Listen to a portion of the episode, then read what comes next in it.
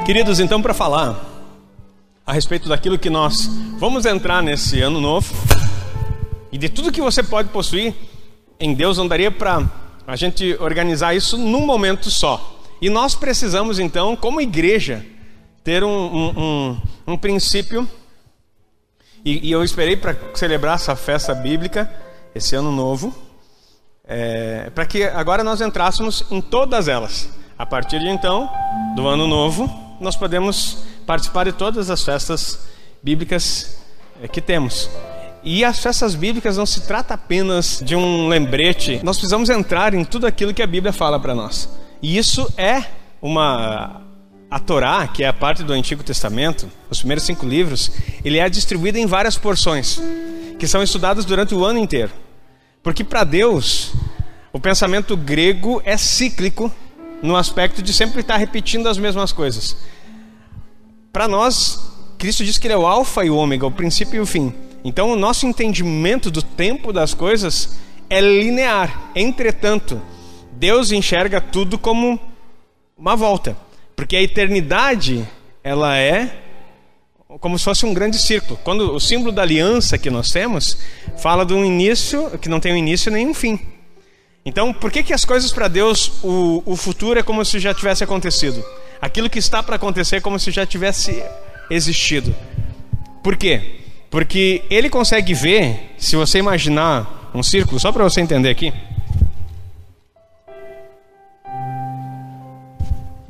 Quando você pega um, um círculo, o que está nessa ponta aqui, ele pode ser acessado por aqui ou por aqui, em qualquer lugar dentro de um círculo. Você está entendendo o que, que é o, o sentido da eternidade, do que é o infinito? Apesar que o símbolo do infinito que é mostrado para nós é como se fosse um, um. Agora, para o entendimento das coisas de Deus, ele é assim. O que está aqui pode ser visto de qualquer aspecto. Por isso que Jesus já morreu antes da fundação do mundo. Ele morreu lá, mas nós acessamos por aqui.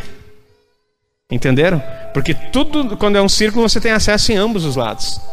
E isso é precioso de sabermos, porque nós precisamos entender o que, que a Bíblia fala como um todo. E há vários princípios e preceitos que nós precisamos adotar e que vai mudar a nossa rotina e a nossa vida como cristãos.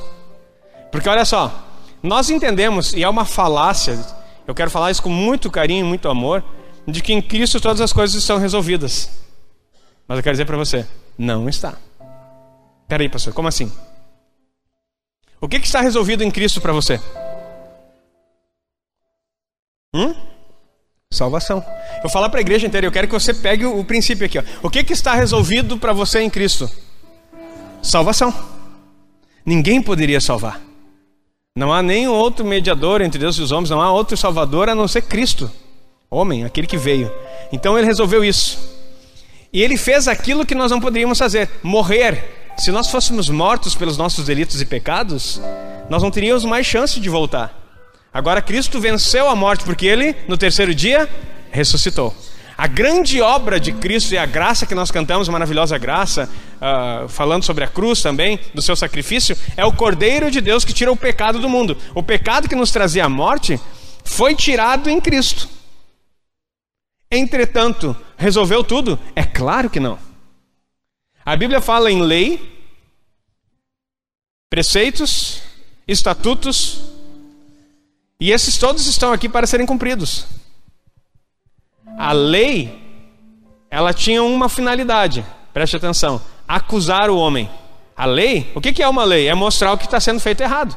E Paulo fala lá em Romanos: se não houvesse a lei, eu não saberia o que é certo e o que é errado. Agora a lei veio e me disse: isso é certo e isso é errado. E a lei também, a lei de Cristo, a lei de Deus, perdão, é tão justa nos mandamentos que ele é perfeito e bom, santo. Não tem como você cumprir as coisas que ele exige. Está entendendo a palavra aqui? Era impossível você cumprir toda a lei. Quem tentasse cumprir toda a lei e errasse num só detalhe, era culpado de todas elas. E olha só, que, que luta terrível de você tentar ser bom aos olhos de Deus pela lei expressa. O que, que a lei apontava então? Olha só, a lei mostrava para você. A lei só veio com um fundamento: mostrar que você não era capaz. A lei só se resume numa coisa: mostrar que você não pode se justificar, não pode se salvar, não tem como. Tem que haver um substituto: Cristo. Por isso que Romanos 14 diz: a finalidade ou o fim da lei é Cristo, para a justiça de todo aquele que crê. O que, que Deus estava falando? É o Espírito Santo falando para o apóstolo Paulo ali. Você com a lei só vai perceber uma coisa: não tem como se justificar. A finalidade da lei é mostrar Cristo, aquele que justifica, aquele que salva, para justi a justiça de todo aquele que crê. Porque o fim da lei é Cristo, para a justiça de todo aquele que crê. Paulo chega a dizer que a lei era como o aio: entrou na frente, num casamento, todo mundo lembra, né? Ele, ele, ela, o aio entra na frente e aí, hoje em dia tem até a plaquinha, ela vem a noiva, ela está linda. Lembra desses negocinhos assim? Então o ai ele vai precedendo a noiva para mostrar: olha, eu estou chegando aqui para mostrar para você. Está vindo alguém aí que vai resolver a situação. Alguém esperado, alguém que pode, no caso da noiva, resolve a situação do noivo. Ele vai casar. Glória a Deus. Oh, momento lindo. Agora, no sentido da lei, eu estou mostrando aqui, ó, você não consegue, mas não se preocupa. Eu estou vindo mostrar para ti que você não é capaz. Na, na placa do A e da lei está escrito assim: ó, você não é capaz, você não vai conseguir se justificar. Mas fica tranquilo, está vindo aí aquele que vai resolver todas as coisas. Em nome de Jesus, aplaudo o Senhor, porque Ele é esse que resolveu todas as coisas. Então, é essa a diferença. Só que nós olhamos para isso, queridos, e nos conformamos com o sacrifício de Cristo. Agora eu quero dizer para você, esse mês que nós estamos aqui, eu não quero dar aula aqui de, de até porque fica descontextualizado. É, mas o mês que nós estamos falando tem duas letras em hebraico. E uma delas simboliza porta. Simboliza porta. Então, nessas letras em hebraico, fala de duas questões. Fala de dimensões espirituais que podemos acessar dimensões, porque cada vez, cada vez que fala em porta é uma dimensão que você pode entrar ou não. Também fala da tua boca, que é um portal. Lembra que nós estávamos pregando sobre isso um montão? A tua boca fala do que o teu coração está cheio. A tua boca é o que diz se as coisas de Deus vão acontecer ou não. Não é, é a tua fala e a tua atitude, não o teu pensamento e o teu conhecimento. O conhecimento liberta. Quando? Quando você põe ele em prática. Porque conhecer por conhecer não muda nada.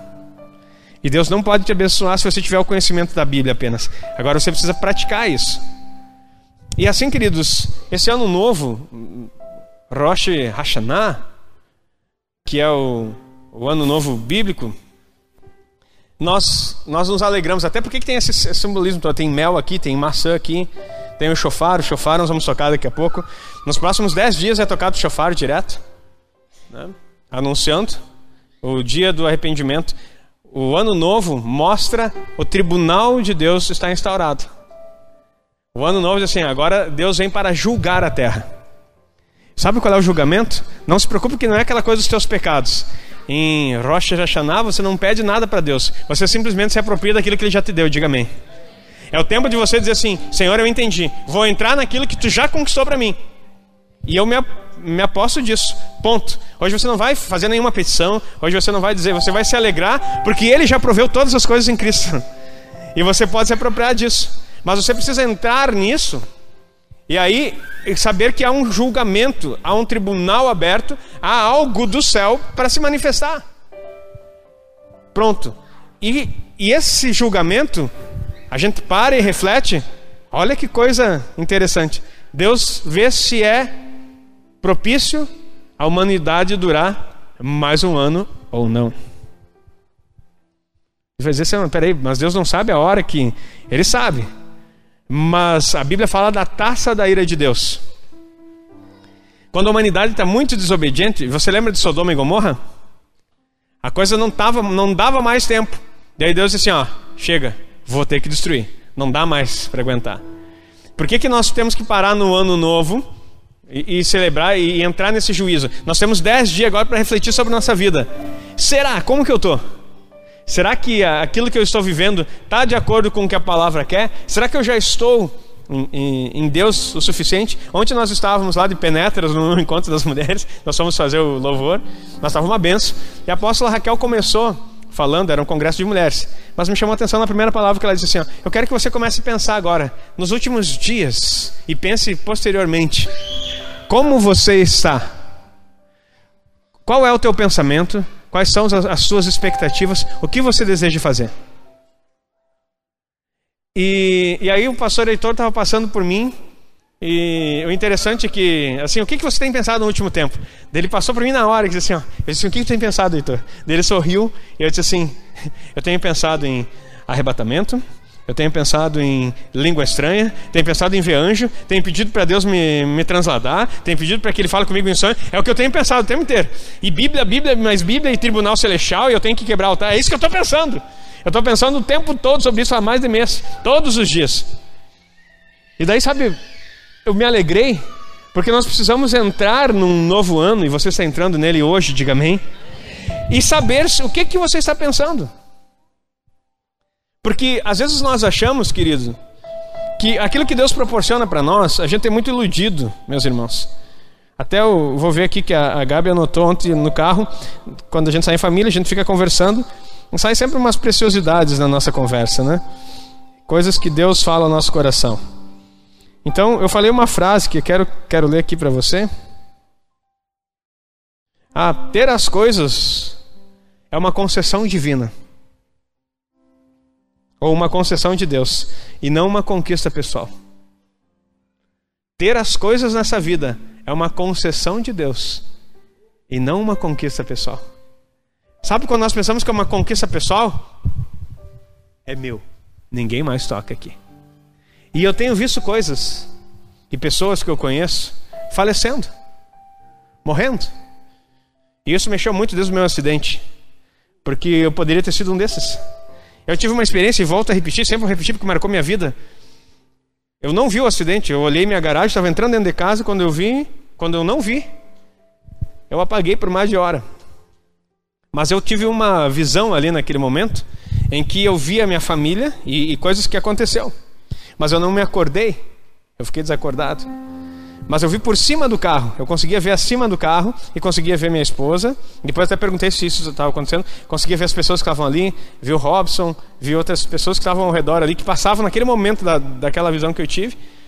E eu não consegui ver meu corpo, eu não vi o que estava abaixo de mim.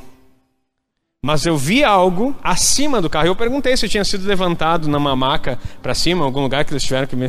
não sair de helicóptero aqui de, de, de Girona. Mas o interessante é que aquela visão ficou marcada na minha vida. E aquilo mexeu comigo. Porque na hora que eu vi aquilo, eu, eu olhei assim, eu morri.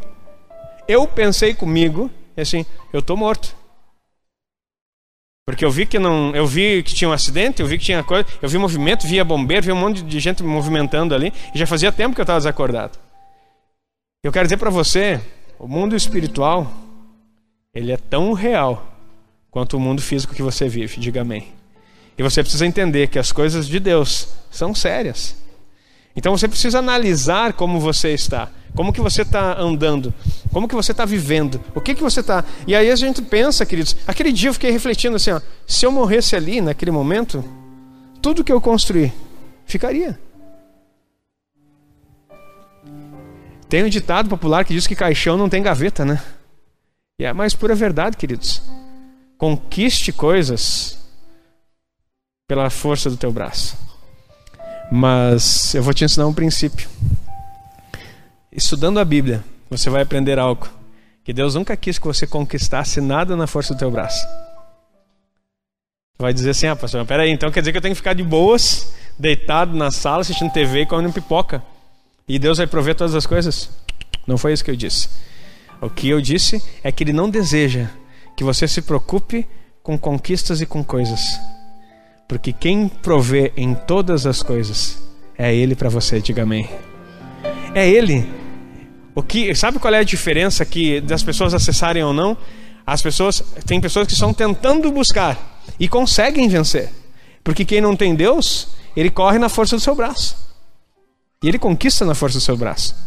Agora, quem tem Deus, o Senhor coloca nos lugares celestiais onde todas as coisas já estão disponíveis. Já estão disponíveis. E você entra no descanso de Deus e recebe pela fé. Então quer dizer que eu tenho que parar de trabalhar, pastor? Não, não quer dizer isso. Quer dizer que é o seguinte: não adianta nada. Em vão é você acordar cedo, comer o pão de dores o pão de dores é você sofrer para conquistar as coisas. Aos seus ele dá enquanto dorme. Queridos, isso é Bíblia. Não é o que você corre atrás, ele dá aos seus enquanto dorme. E ele abrirá o bom tesouro. Agora, desde que você começa a perceber essas situações, as que você é mordomo nessa terra de todas as coisas. E um mordomo é o que administra aquilo que não é seu. É você saber que aquilo que você está recebendo, aquilo que você está vivendo nesse tempo, o que, que você está fazendo com isso? Vamos pensar assim numa parte bem trágica, mas estamos falando do ano novo e do ano de avanço. Nós vamos entrar e Deus vai fazer nos avançar em coisas que, que você não estava entendendo, mas não sobre, sem princípios. Por exemplo, se hoje tua vida acabasse hoje, o que que tu construiu para Deus? Eu não sei se tu pensa nessas coisas. Deus dissesse assim, Agnaldo, tu está diante de mim agora. Tinha um teatro que eu me lembro da minha adolescência que dizia é, sobre mostrar as mãos. De tu chegar diante de Deus e mostrar as tuas mãos, as tuas obras, para saber o que, que tu tinha construído. E aquilo me incomodou quando eu era adolescente, porque eu pensei assim: eu não construí nada. Se eu morresse hoje, Deus perguntasse para mim o que eu construí para ti, eu vou dizer assim: nada. E eu ia tentar me justificar e dizer: Deus, tu sabe como é que é, né? A vida foi corrida. É... E não deu, né? E aí a frase vai ser simplesmente assim: servo mau e negligente. E agora, se eu corri atrás de alguma coisa para Deus, e eu, e eu quero pressionar a tua mente a pensar nesse novo ano que se inicia hoje. O que que você está construindo para Deus? Queridos, a nossa vida é muito rápida e as coisas estão passando. E o que que você está fazendo para Deus? O que, que você está fazendo para Deus? Que você, se parasse hoje e tivesse que prestar conta, você pode dizer assim: Senhor, isso eu fiz para você. E aí você pode dizer assim, pastor, isso pode deixar em crise muitas pessoas. Sabe? Por isso que Deus prioriza a família. Porque se você teve filhos e soube educá-los no princípio do Senhor, verdadeiramente no princípio do Senhor, você é um vitorioso. A Bíblia diz que os filhos são herança do Senhor. Então isso quer dizer que essa herança já ficou para ele. Então você já construiu um legado. E para Deus é mais importante as gerações do que os patrimônios. Sempre foi. Ele não quer saber quantas casas você teve, quanto dinheiro você ganhou. E, e o que eu quero dizer para você com isso? Reflexão.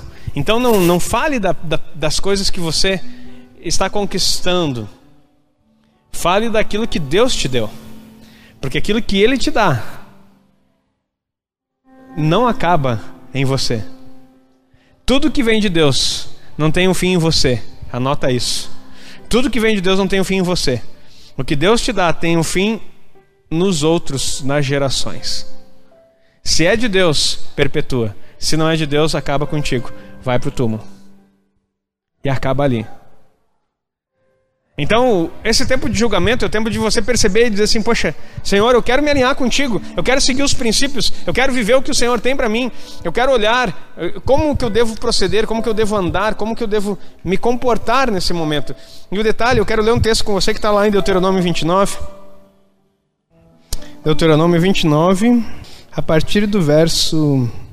Essa letra dessa Bíblia aqui é pequenininha, eu não botei. A gente vê que uma altura a gente precisa de óculos, né? Não é a letra gigante aqui. Acho que é a partir do 12, do 11. Não, volta um, vamos ver o 10 aqui. Isso. Diz assim: Vós todos estáis hoje perante o Senhor vosso Deus, os capitães de vossas tribos, vossos anciãos vossos oficiais, todos os homens de Israel. Os vossos meninos, as vossas mulheres, e o estrangeiro que está no meio do vosso arraial. Desde o rachador da vossa lenha até o tirador da vossa água. Para entrares na aliança do Senhor teu Deus e no seu juramento que o Senhor teu Deus hoje faz convosco.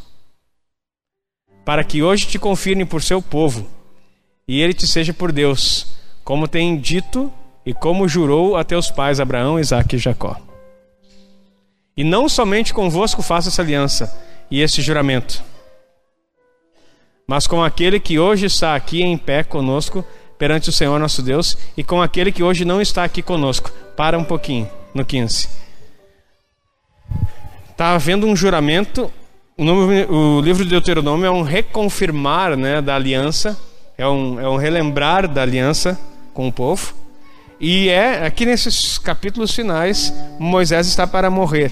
Então ele está falando todas as coisas e todos os preceitos dele para relembrar o povo. E ele está dizendo assim: ó, todos estão perante aqui, desde o rachador da lenha, o cara que tirava a lenha, porque isso era importantíssimo naquela época.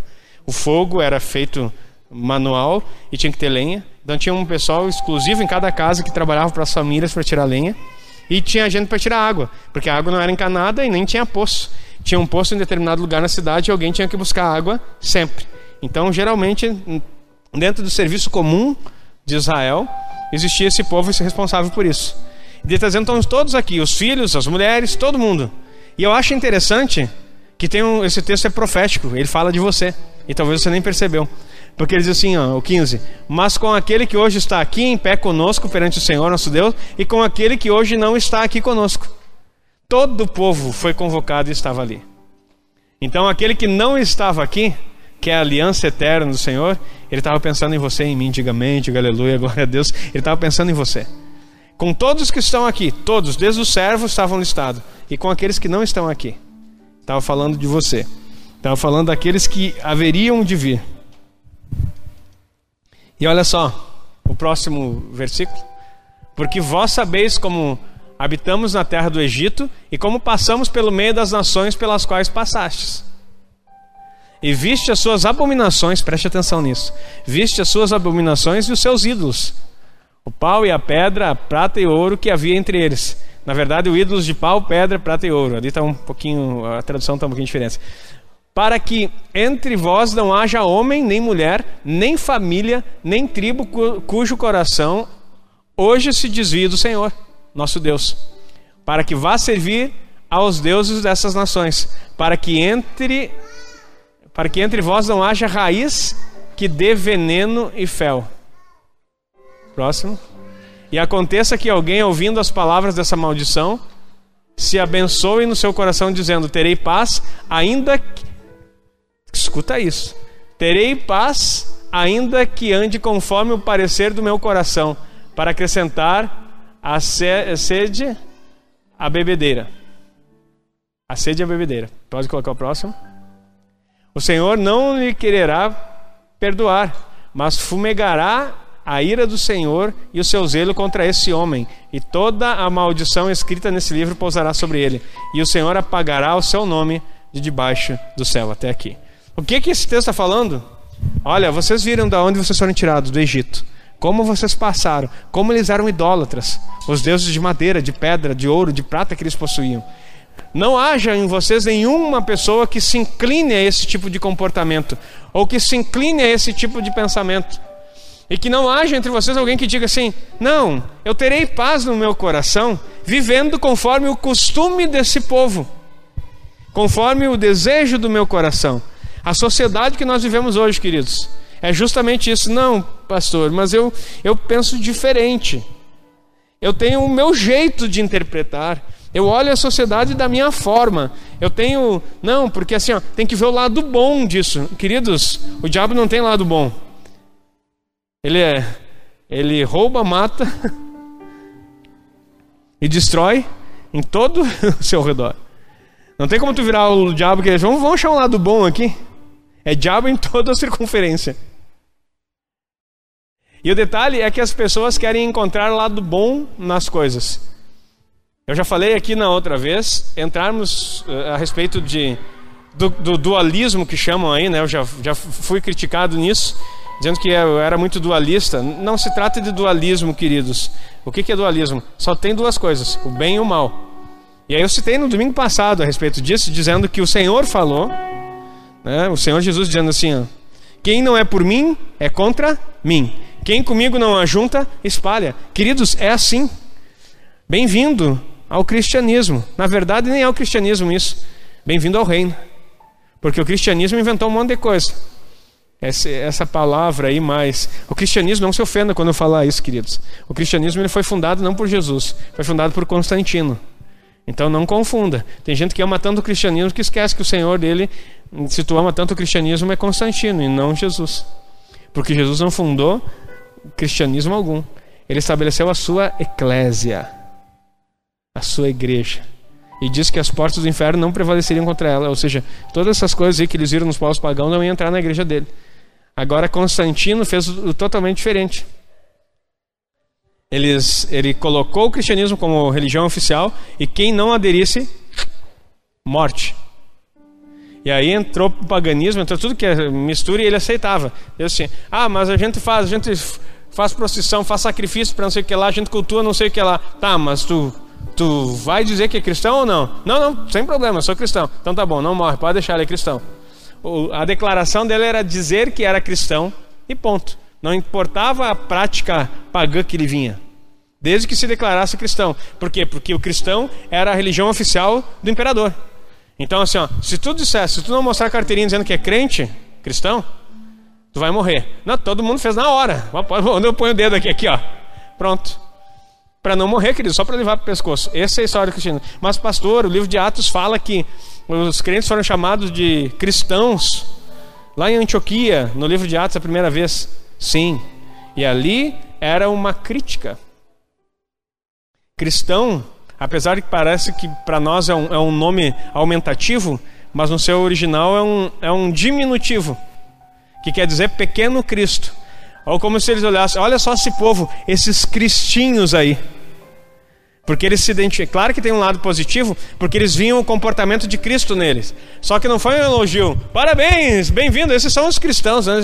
Olha só esses cristinhos aí, ó. esses pequenos cristos querendo incomodar. Já não bastou o líder deles que morreu? Agora vem eles aqui querer causar tumulto? E mais tarde vão dizer: esses que têm conturbado o mundo chegaram até aqui. Quem lembra desse texto que fala? Então, olha só: o cristão, ele é o conturbador do mundo. Que mundo? O sistema que vive aqui, porque ele não se adequa, ele não aceita, ele não se veste com isso, ele não pratica aquilo que os outros estão dizendo, que é. E é essa a grande situação. Nós precisamos entrar de volta nos princípios para que isso perdure. Então o Senhor está dizendo aqui, ó, vocês não vão entrar nessa cultura. Vocês têm que ter os meus princípios no coração. Vocês precisam entrar naquilo que eu tenho para vocês. E sabe, a festa bíblica ela é tão poderosa. Eu falava no início, antes aqui, pausei, a gente voltou a conversar. Olha só, a característica do espírito do anticristo, a principal coisa é confundir o tempo e as épocas. Espera aí, como assim, pastor? Exatamente. Confundir tempos e épocas. A pessoa não vai. Quem tem o espírito do anticristo ou está debaixo do espírito do anticristo, da, daquilo que é o espírito que governa o século e que logo vai se manifestar, ele não consegue discernir tempos e épocas. Ele não consegue ver. Se você conversar com muitas pessoas e disser assim, ó, você percebeu que Jesus está voltando? Que voltando, tá louco? Como Jesus está voltando? Você percebeu que o tempo está no. O, o mundo está chegando ao seu fim? Que fim do mundo? Eles não conseguem perceber. Você percebeu que a iniquidade do, na terra está aumentando muito? Que iniquidade? Está tudo do mesmo jeito, como sempre foi. E, e o que sinaliza isso que Deus deu para a igreja, para o seu povo, são as festas bíblicas. Na ordem, primeira coisa que foi mudada, o calendário nosso, que era igual ao de Israel, foi mudado para o gregoriano. Quem fez isso? Já citei. No, no reino desse imperador. Então o que acontece? Você começa a entrar no sistema do mundo e celebrar aquilo que o mundo fala. Já falei aqui várias vezes, queridos, quando a gente fala sobre qualquer comemoração e eu não estou falando do feriado. Querido, aproveita o feriado e descansa com a tua família no Senhor. Está dado. Agora, se eu tivesse o poder de mudar alguma coisa nesse sentido, eu estabeleceria feriado todos os dias da Bíblia. Aí seria, todas as festas aí seria tremendo. Porque se tu para no tempo que Deus manda, ele se encarrega pela, por aquilo que ele te dá. Ele se compromete com aquilo que ele te dá. Quando você cumpre aquilo que ele está mandando, ele tem compromisso contigo. Se você para nos feriados bíblicos que não estão no civil, no calendário civil nosso, ou cívico, é cívico, acho que é. Então, aí você começa a desfrutar daquilo que ele tem. Mas ele deu aqui, e o mais interessante, estatuto perpétuo para gerações. Aí a gente começa a falar, a gente fala um pouquinho, a gente fala sobre o, o que mais dá problema é o Natal, né? Esse ano, Hanukkah vai cair bem na, na se não me falha a memória, bem no, nos dias de Natal. Aí o pessoal até se alegra, ah, que bom, vai ter o Natal judaico. Que Natal judaico, querido? Não tem Natal judaico. Nós temos Hanukkah. Natal não é festa cristã. Não, mas se comemora o nascimento de Jesus. Nascimento de Jesus em dezembro. Eu tive em dezembro, queridos. Passei meu aniversário em Israel em 2013. Nós, eu queria passar em Jerusalém, nós ficamos presos em, Naz, em Nazaré. Porque deu uma nevasca tão forte que ninguém podia se mover. Jesus nasceu no inverno. E os, as ovelhas estavam no campo e os pastores. Lembra do texto bíblico? Não tem como, queridos. Jesus nasceu em tabernáculos. Agora, daqui dez dias Yom Kippur, daqui mais uns dias tabernáculos. Esse período, esse período aí que é o, o maior movimento da história que vai para lá. Então assim, quando você confunde a cabeça das pessoas nos tempos, você deixa de receber. Preste atenção nisso. O que Deus tem para você. Sabe por quê? Porque Deus ele estabelece tempos e horas. E eu vou te dizer algo que é poderoso e que a maioria da igreja não acha, parece até meio místico, mas é real. Existem horários que Deus abre portais para você.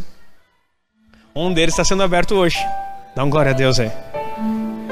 Um deles está sendo aberto hoje. Se tu veio aqui, talvez tu, não está nem entendendo direito, é a primeira vez que tu veio aqui na igreja, é visitante, chega, assim, ó, seja muito bem-vindo em nome de Jesus. Eu quero dizer assim, ó, tu chegou no dia certo. Pensa no, no, negócio que tu chegou ali e vai ter um, um presentão para ti. Seja bem-vindo, porque Deus não faz acepção de pessoas. Você chegou aqui e você vai se apropriar disso, você vai entrar nas coisas que Deus tem para você. Ah, pastor, mas eu não, eu, eu não creio nisso. Ah, então é um problema. Porque precisa crer. Eu quero te incentivar. Creia de todo o coração, mesmo sem entender, porque eu não estou falando bobagem, estou falando Bíblia. Talvez eu não estou falando aquilo que todo mundo está acostumado a ouvir. Mas eu quero dizer para você: o Eterno, o nosso Deus, Adonai, o Todo-Poderoso, o teu Pai, o teu justo juiz, parou hoje o tempo para abrir um portal para te levar à prosperidade e à cura divina. Os dois portais vão ser abertos. Eu quero dizer para você: quem entrar nesse tempo vai desfrutar na sua vida e um avanço, porque estamos terminando o ano de Shemitah, que é o ano de, de descanso da terra. E a partir do descanso da, da terra, o próximo ano é o ano de aceleração aceleração em todas as coisas. Você pode receber isso? Diga amém, levanta tua mão. Ano de aceleração, aplauda o Senhor, ano de aceleração em todas as coisas. Como assim, pastor? Como que vai acelerar as coisas? Espera para ver. Espera para ver. Porque Deus vai acelerar, porque o ano todo a terra descansou. E se você pegou um pouquinho das pregações de antes, você já se apropriou disso. Talvez você nem tenha guardado todo o ano porque você era ignorante nisso. Ignorante eu não estou te xingando, estou dizendo que você não conhecia. Ignorante, na verdade, não é a palavra, você não conhecia. Porque ignorante é aquele que sabe e decide não fazer. É, isso é ignorância. Ignorante não é quem não sabe, é aquele que sabe e não faz. E aí a Bíblia fala algo bem interessante. Aquele que sabe o que deve fazer e não faz, nisso comete pecado. Todo ignorante é um pecador consciente e que decidiu pecar. Eita! Forte, né? É aquele que sabe o que deve fazer e não faz. Queridos, eu tenho tanta coisa na minha mente aqui que vem vindo, mas eu quero terminar esse texto aqui com vocês. E hoje nós vamos entrar num portal aqui pela fé, e todo aquele que passar por esse portal vai receber do Senhor e vai ajustar a sua vida nisso. Queridos, eu quero dizer para você, as coisas na Bíblia é processual, preste atenção. As coisas na Bíblia é processual. A Bíblia ela é dada um ensino semanal. Em 52 semanas, um pouquinho mais do que o calendário, é um pouquinho diferente do que o calendário é, judaico, Deus ensina toda a sua Torá para o seu povo. E todo ano eles repetem a mesma coisa, estudando a mesma porção. Todo ano eles leem todo o Antigo Testamento. Para quê? Porque há um, é um preceito de Deus que você conheça a lei dele e cumpra os seus princípios. Eu comecei, não me lembro em que ano que eu comecei, nós tínhamos o culto de sexta-feira. Quem chegou a participar do culto de Shabat que nós fazíamos, que a gente começou? Queridos, isso é tão poderoso. Mas eu vou dizer para você, não vou falar mal aqui nada, mas só para você entender como é espiritual. Nós começamos, os primeiros cultos de Shabat foi que nem o culto de quarta-feira. O primeiro culto de quarta-feira nós tínhamos 80 pessoas aqui. Aí depois foi 50.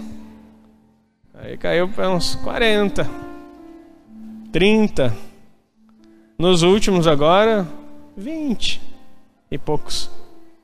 Eu não estou falando mal. Como é que de 80 a gente cai para 20? Porque a gente não persevera nas coisas de Deus. Eu não estou falando mal de ninguém. Simplesmente a gente começa a achar outra coisa. Ah, mas quarta-feira é meio de semana, eu tenho outra coisa para fazer. E daí você começa a achar outra coisa. E o Shabat foi a mesma coisa. Começou assim. Meu Deus, era ainda o culto era só tinha essa parte aqui do templo e o, o púlpito estava virado para lá, daí o pessoal chegava aqui, mas encheu as primeiras cadeiras. Deve ter tido mais ou menos, nós tínhamos mais pessoas, foi antes da pandemia isso. Então naquela época nós estávamos rompendo ali é, 300 pessoas na igreja. Depois da pandemia caiu muitíssimo. Muita gente abandonou a fé, muitos adoeceram, muitos. Sei lá o que, que passou na cabeça dos nossos irmãos. Mas eu calculei aproximadamente 50 famílias saíram da igreja com a pandemia. 50 famílias saíram da igreja com a pandemia. Talvez culparam Deus por alguma situação, ou simplesmente estavam confiados no que Deus pode dar e não naquilo que Deus é. Deus simplesmente é. Ele não precisa te dar nada para provar, mas ele te dá porque ele te ama e porque Cristo conquistou todas as coisas, simples assim. Mas a tua intenção não é buscá-lo para receber, é buscá-lo para ser com ele aquilo que ele é conosco. Um, que sejamos um a oração de Jesus em João 17. Como tu, Pai, é comigo, eles sejam comigo, para que o mundo creia que tu me enviaste. É esse, esse é o princípio que nós precisamos entrar. Então, queridos, e aí nós começamos a estudar aqui, e acho que durou acho que uns dois meses o culto.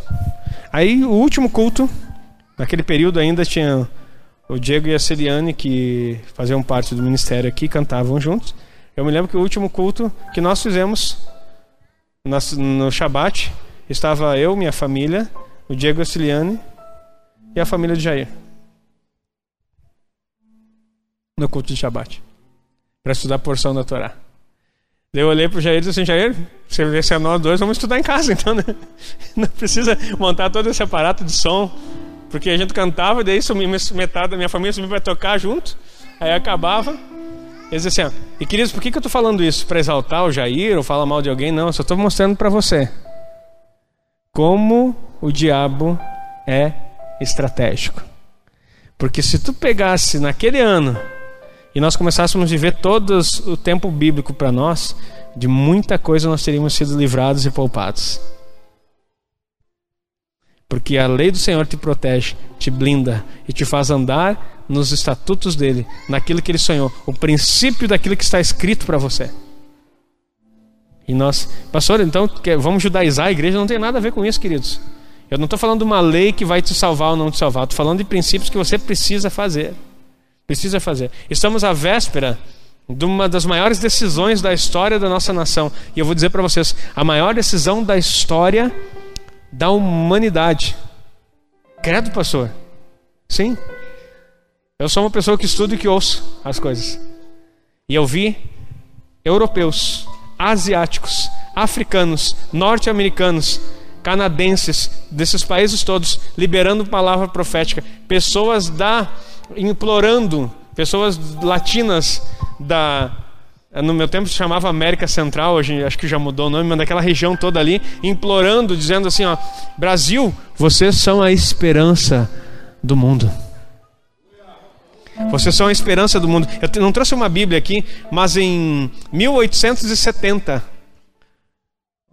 um homem chamado G.H. Pember, ele escreveu algo muito poderoso que Spurgeon, que foi um dos maiores evangelistas da Inglaterra. Quem já ouviu falar em Spurgeon? Ok, um, uns dois, três aí já ouviram. Então, assim, um dos maiores evangelistas da Inglaterra, ele, ele leu os escritos de, de Pember.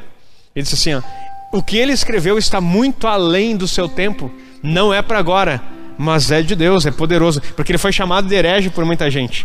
E aí, mais tarde, em 1917 aproximadamente, um jovem começou a estudar os estudos dele, chamado Atmani. Quem já ouviu falar em Atmani? e aí o Atmani disse assim: Uau, tem uma coisa aí que. E começou a passar isso aí. E dentro disso tem um mapa mundi. Gente, aonde ele fez um desenho que os Estados Unidos é uma águia.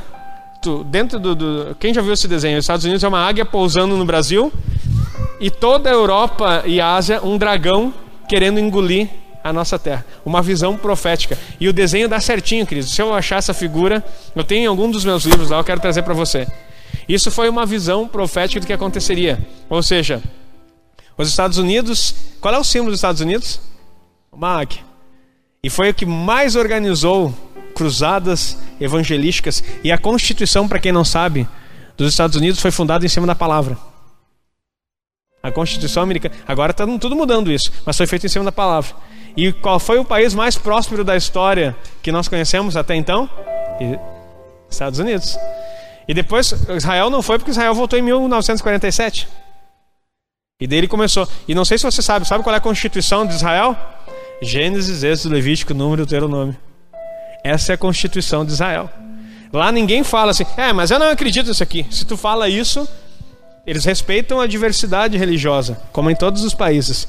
Mas ninguém pode criticar aquilo que eles creem.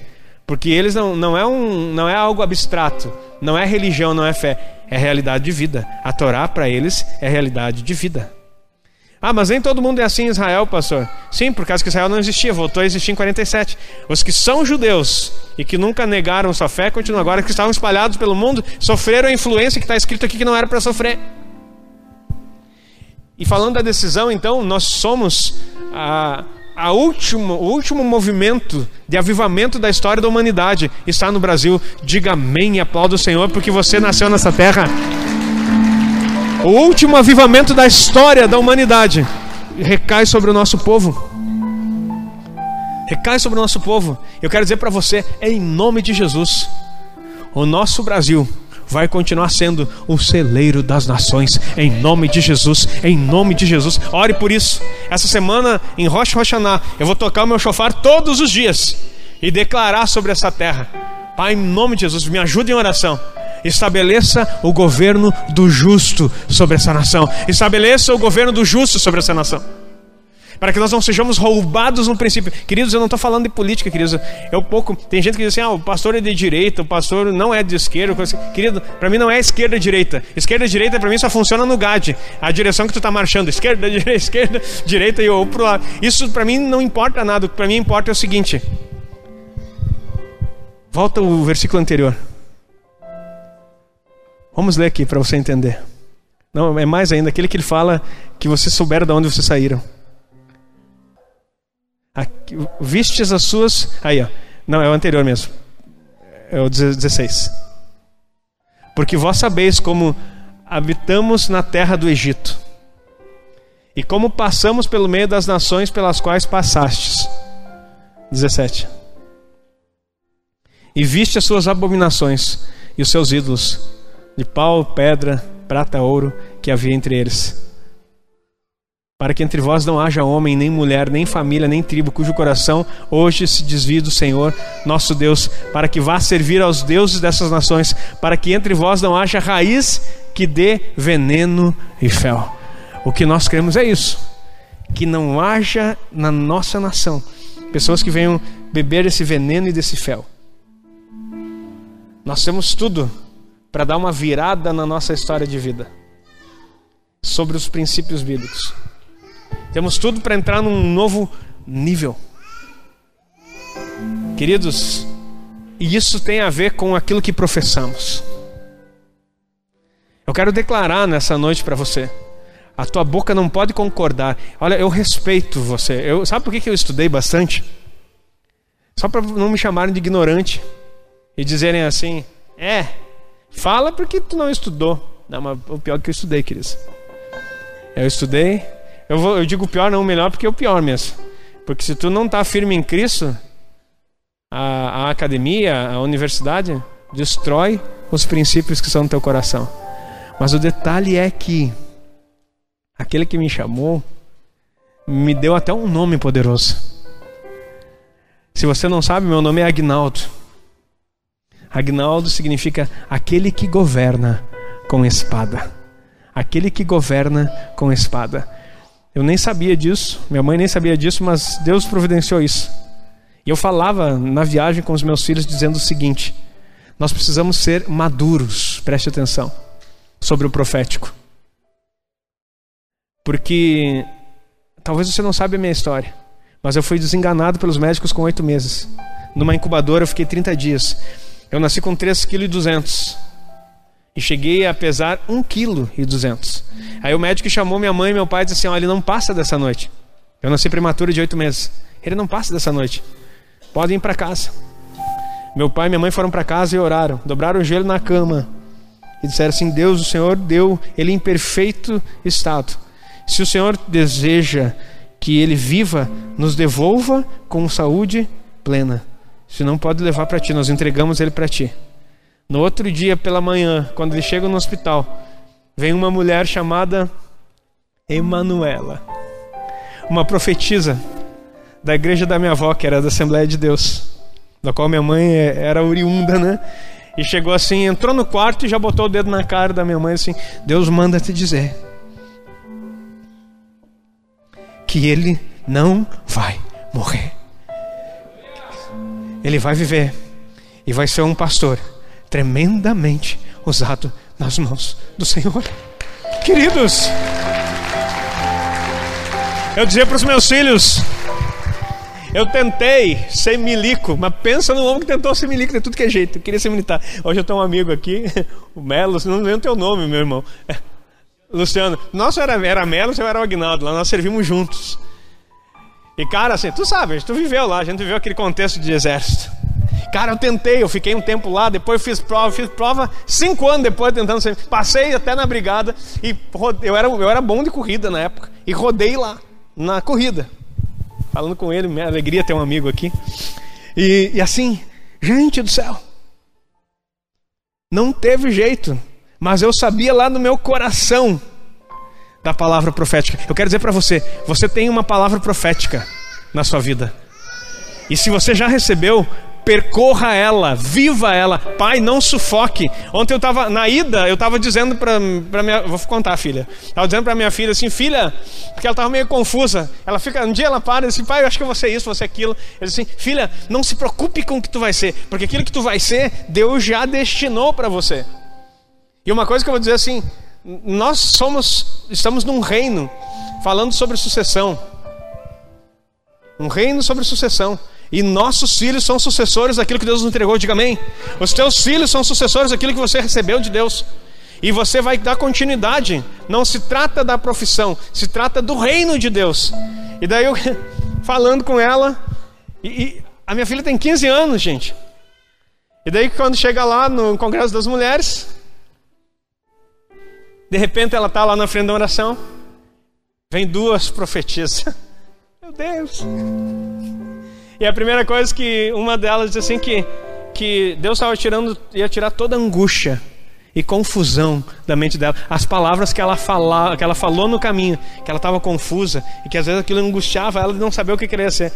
Deus está te arrancando hoje de você toda angústia e confusão. E a outra palavra era o quê? Que assim, ela não seria mais escrava do que ela estava fazendo é que o louvor e a adoração dela a partir de então ia sair do fundo do coração. Outra profeta dizendo isso para ela. Eu digo assim: Meu Deus, eu queria ter recebido uma palavra profética com 15 anos, mas eu recebi quando era bebê. Eu não recebi, meus pais receberam e eu guardei isso. Eu quero dizer para você, querido, nós estamos entrando num ano de avanço. Isso é uma palavra profética na tua direção. Que o diabo disser que não, diga para ele: eu vou avançar. Ah, mas isso aqui é dificuldade, querido, a dificuldade vai vir sempre. É palavra profética sobre sua vida. Vai acontecer. Não desista, não pare. Vai ter processo, vai ter dificuldade, vai ter momentos que tu vai dizer assim: eu não aguento mais. Vai ter decepção, comigo principalmente. Tu vai se decepcionar comigo. Bem-vindo ao mundo, à realidade. E eu vou dizer outra para você: eu também vou me decepcionar com você, porque você não é uma forminha de Agnaldo, aonde eu digo, tem que ser assim. Nem no GAD, que é uma estrutura, tu vê personalidades diferentes e, e, eu me divirto com isso, porque eu amo ver aquela gurizada, assim, cada um de um jeito. A única coisa que eles fazem junto é marchar, porque cada um tem uma cabeça, uma forma de ser. E eu quero dizer para você: não existe ninguém que vai ser forminha do outro. O nosso modelo é Cristo mas a multiforme graça vai condicionar você na plena vontade dele e no propósito que ele fez para você, e você vai cumprir o livro de destino que está na sua vida, em nome de Jesus, e nada vai te tirar do foco. Nada vai te tirar do foco. Pastor, mas eu sonhei isso, eu sonhei aquilo. Eu disse para Gabi assim: Gabi, minha filha, pare de que, perguntar o que, que você quer, ou que, de dizer o que você quer. Simplesmente chegue para Jesus com toda humildade do teu coração e diga assim: Jesus, chega. Eu quero saber o que tu quer da minha vida.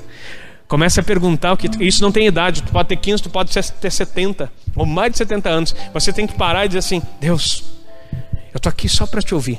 Só que o que, que, acontece? A pessoa vai lá, faz uma semana isso, fala comigo, Senhor, o que tu quer, o que tu quer. Daí vem para mim, pastor, não deu certo. Ó, faz uma semana que eu estou orando. Querido, uma semana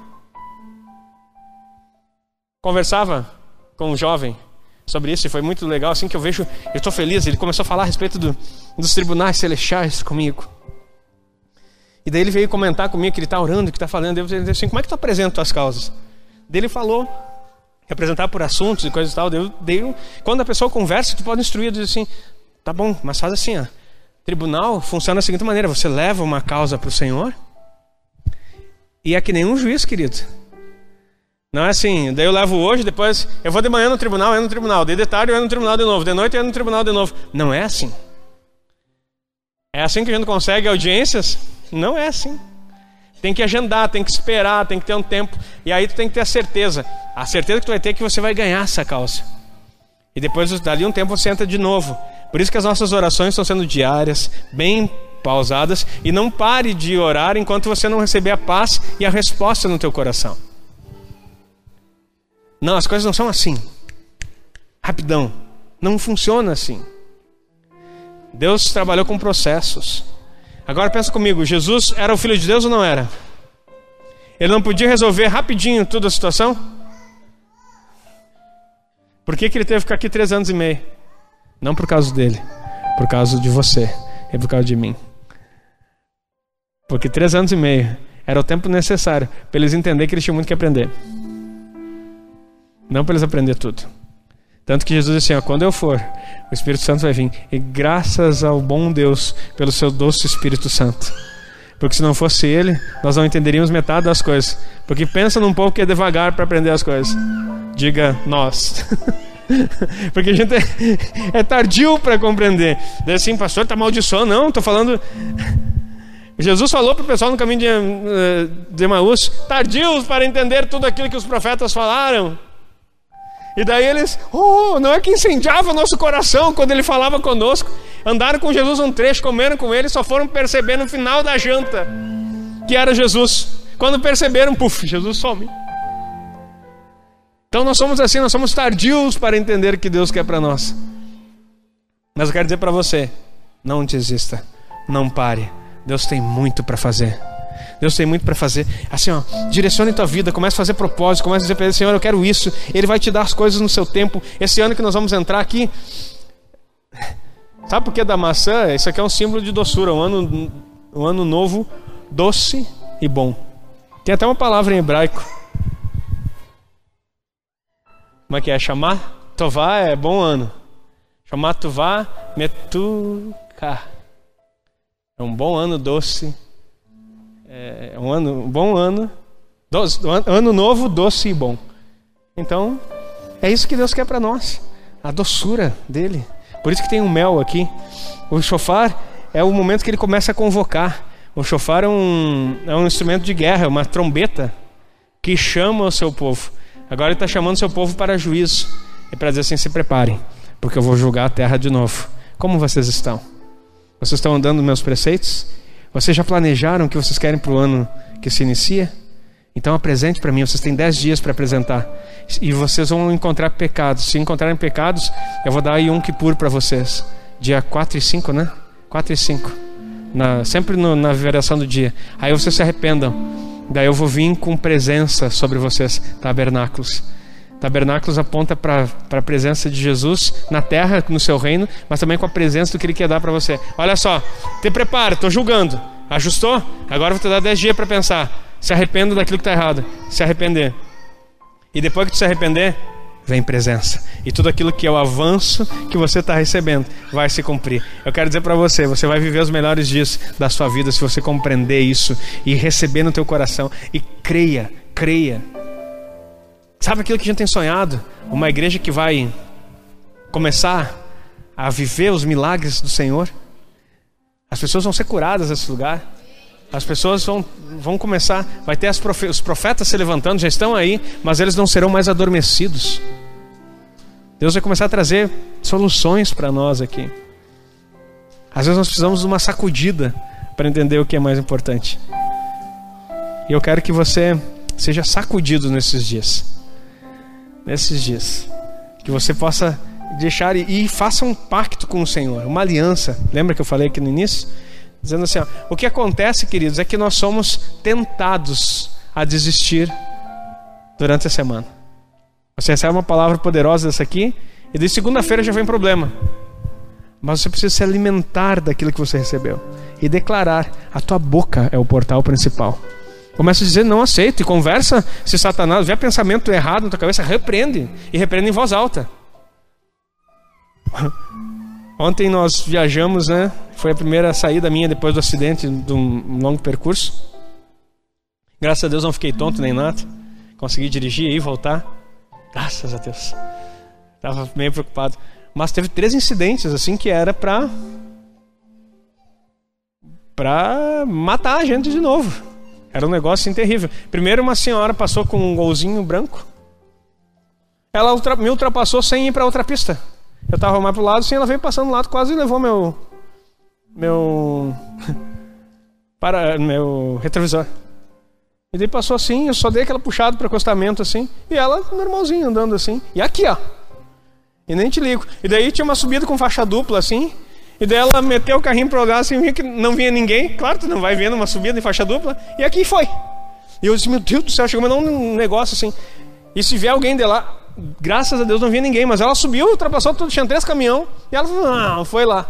Eu disse assim, ou ela não conhece lei de trânsito, ou, meu Deus do céu, o que que é isso? Mas me deu um pavor, né? E Deus assim, daí a Aline ficou nervosa, Ai, ela chegou, nós passamos por uma situação, eu, eu dormi, né? Mas os meus filhos ficaram tudo acordados, minha esposa, achando que eu tinha morrido, inclusive, porque estava desacordado. Então eles já ficaram assim, Deus assim, amor, fica tranquilo que nessa viagem é diferente. Coloquei anjo na frente, coloquei anjo no lado, no outro lado, coloquei anjo em cima, coloquei anjo atrás, coloquei anjo na frente do caminho, dizendo: Senhor, vai livrando de todas as coisas. E eu tenho certeza que os anjos do Senhor livraram aquela mulher de arrancar até o meu retrovisor. Aí, deve para ver se o anjo é bom, né? Tem uma outra situação. Daí nós estava indo, queridos, assim, ó. Esse foi mais terrível. Um caminhão bitrem na nossa frente. E aí, eu andando, né? Dei a seta, eu olhei para trás, tinha um, um, um, jeep desses grandes, esqueci, não sei o nome deles, e uma Land Rover também atrás. Dois carrões, assim, com um motor muito mais potente que o meu, né? E estavam atrás. Deu, dei seta, eu sempre olho o retrovisor, eu digo para minha esposa, eu dirijo olhando o retrovisor, porque a direção defensiva está sempre em você saber o que está acontecendo ao teu redor. Eu preciso muito, eu não deixo nem as crianças sentar ali que atrapalhem minha vista. Olhei tudo ali, vi quem estava atrás, dei a seta e vim. Quando eu acelerei para ultrapassar o caminhão, ele vem assim, vamos. Mas vai direto assim, queridos. Se não fosse bitrem, ele tinha me dado no meio. Agora, como era bitrem, foi a primeira parte e o outro demorou para vir. E daí, quando o outro veio, assim, veio vindo aquele carro, assim, se atravessando, a minha primeira reação, a Aline já, já se desesperou e disse assim: Amor! Acho que ela viu, ela viu a luz, né? E eu disse assim: Amor, calma, que eu tô olhando aqui. Eu tava olhando o retrovisor. O que aconteceu? Os, os caras vieram juntos comigo para ultrapassar. Eu não podia parar de qualquer jeito. E os que estavam atrás de nós, um carrinho avançou e veio pro meu lugar. Não tinha como voltar. Se tu não tá prestando atenção no trânsito, eu voltava ali, batia no carro e dava morte. E aí eu pensei assim, eu vou entrar no acostamento da contramão. Mas aí o que que os caras que estavam atrás de mim, graças a Deus também estavam ligados, ou os anjos seguraram, os caras frearam, e aí deu tempo de a gente voltar para a pista. Mas pensa, queridos, foi muito rápido, mas pensa num susto. Daí, quando parou, disse, amor, eu te falei que tem anjo aqui nesse negócio. E ela, amém, amém. Mas, mas foi um sustão. E quando quase chegando em Carazinho. Não, assim, ó, isso é espiritual, queridos, não pensa que é outra coisa. Quando nós estávamos quase chegando em Carazinho, um ônibus, não vou dizer quase que eu digo ônibus, mas uma, de uma linha de, de, de, de transporte de pessoas. Ele, tava, ele, ach, ele achava que ele era um, um, um, Fiat Uno, eu acho, porque ele imaginava que ele era curtinho e rapidinho. Porque ele fazia assim, ó. Ele saía, vum. E de repente voltava de novo e, e nem aí pro negócio, sabe? Ultrapassando em faixa dupla. Eu disse, meu Deus, se eu tivesse dentro desse ônibus, eu já tinha dito, para, deixa eu descer aqui, porque estou apavorado. E umas duas ou três vezes, na hora que eu estava ultrapassando ele, assim, dei a seta, fui no lado, ele se atravessava, vamos e assim. Daí eu freava de novo, toda aquela preocupação de quem está atrás. E aconteceu várias vezes isso no caminho, com esse ônibus. Deus assim, meu Deus, Senhor, hoje eu estou dando trabalho para os anjos, mas continua firme aí, porque a situação é essa. Queridos, olha, e eu não estou barbeiro, não, estou mais cuidadoso que antes. Só que eu quero dizer para você, olha o que eu poderia dizer. Tá louco? Eu estou orando, pedindo para anjo vir, e olha só o que está acontecendo no caminho. Querido, sabe de uma coisa? Como que eu vou ver a, a, a, ação dos anjos se não tiver uma situação difícil aonde ele me deu livramento? Eu quero dizer para você, aquilo que parece que é ruim para ti, na verdade é Deus mostrando como é que a tua boca vai estar. Tá. Se tu vai abençoar ou se tu vai reclamar da coisa que está acontecendo. Eu poderia dizer assim, tá louco, xingar o motorista, ah, seu estúpido. Que xingão, né? E chamar de estúpido. Então, mas você não pode ser assim. Você tem que abrir tua boca e dizer assim: Não, meu Deus está comigo. Os anjos do Senhor estão acampados ao meu redor, me livrando, guardando o caminho. Descobri então. Até ali se conversou comigo a respeito da expressão ali do. Descobri que tem os anjos rodoviários de fato. De fato e estão com você. E é só, só que eles não vão vir se você não declarar isso quando você sair da tua casa. Senhor, seus anjos na frente, atrás, em cima e nos lados. Quando você declara isso, a operacionalidade deles vem efetivamente porque Deus colocou eles para te livrar. Eu quero dizer para vocês, nesse ano novo que se inicia, vai ter todas as coisas que você é, que o Senhor prometeu e você precisa descobri-las. E os anjos do Senhor vão te conduzir de vitória em vitória, te dando livramento, te dando finanças, te dando a cura, porque também é operacionalidade de anjos isso, a cura divina virá sobre a tua vida em nome de Jesus. Amém.